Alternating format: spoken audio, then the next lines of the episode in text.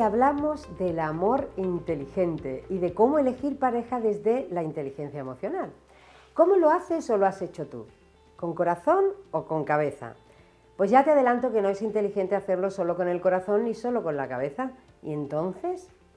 Vamos por partes. Hay algo de cierto en eso de que los polos opuestos se atraen y no es raro encontrar personas maduras y responsables que tienden a enamorarse de personas más infantiles o viceversa. Buscamos en las demás personas en parte lo que creemos que nos falta, así en las primeras etapas del amor, cuando somos extremadamente tolerantes, nos encantan cosas que con el tiempo nos cansan. Y no siempre es porque cambiamos, es porque estábamos ignorando algunas partes nuestras importantes. Así que te voy a fastidiar un mito. No hay medias naranjas, somos naranjas enteras. Y por eso no se trata de elegir a la persona adecuada para enamorarnos, sino de trabajar la relación con esa persona de la que te has enamorado. Hay una teoría psicológica, la del análisis transaccional de Eric Berne, que establece que todas las personas nos relacionamos con las demás desde tres posibles estados del yo. Hay un yo padre, que es donde estamos cuando reprendemos, cuando aconsejamos, cuando nos ocupamos de que las demás personas estén bien, de que las cosas funcionen, o cuando planificamos y hacemos las reservas del fin de semana. También podemos estar en el yo adulto, que es un estado completamente racional, nada emocional, y que se refiere a cuando relativizamos, cuando analizamos resultados, cuando consideramos opciones, este no decide. Las decisiones las tomamos desde el yo padre o desde el tercer estado descrito por Verne, que es el yo niño. En el estado del yo niño nos dejamos llevar por los deseos, nos dominan los impulsos, solemos ser más divertidos o divertidas y disfrutamos más, sí, pero también podemos ser más crueles y egoístas.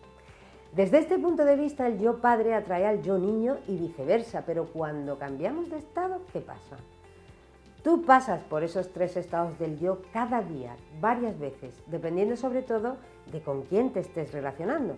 Y la pregunta importante es, ¿sabes en qué estados del yo, en qué estado del yo estás más tiempo? Porque hay uno en el que te recreas más en detrimento de los otros dos. Y ese es tu guion de vida, que decía Verne. La conclusión es que no puedes ignorar las otras facetas de tu personalidad, porque por poco que salgan, ahí están. Así que la primera clave para ser una pareja emocionalmente inteligente es obvia y viniendo de mí más. Que te trabajes tú tu propia inteligencia emocional y solo después considera estas otras sugerencias.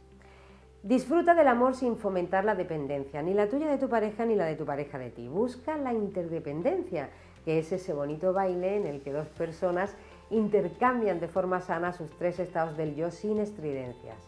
Comparte proyectos y planifica tiempo de calidad con la persona que amas, con generosidad, a veces lo que más te guste a ti, a veces lo que más le guste a él o a ella.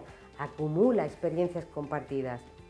Expresa claramente lo que sientes, lo positivo y lo negativo. No esperes a que tu pareja adivine o dé por hecho las cosas. Y di también claramente lo que necesitas. Pon límites y respeta los límites de tu pareja. Es importante pactar ciertas reglas del juego de forma explícita. Y sobre todo acepta que el amor es un proceso dinámico y que va a cambiar. Aprovecha lo bueno de cada, de cada etapa, desde el enamoramiento al amor maduro. Y si llegase, que puede llegar, disfruta también del desenamoramiento. El vínculo personal no tiene por qué romperse aunque se acabe el amor. Eso sí que distingue a la gente inteligente.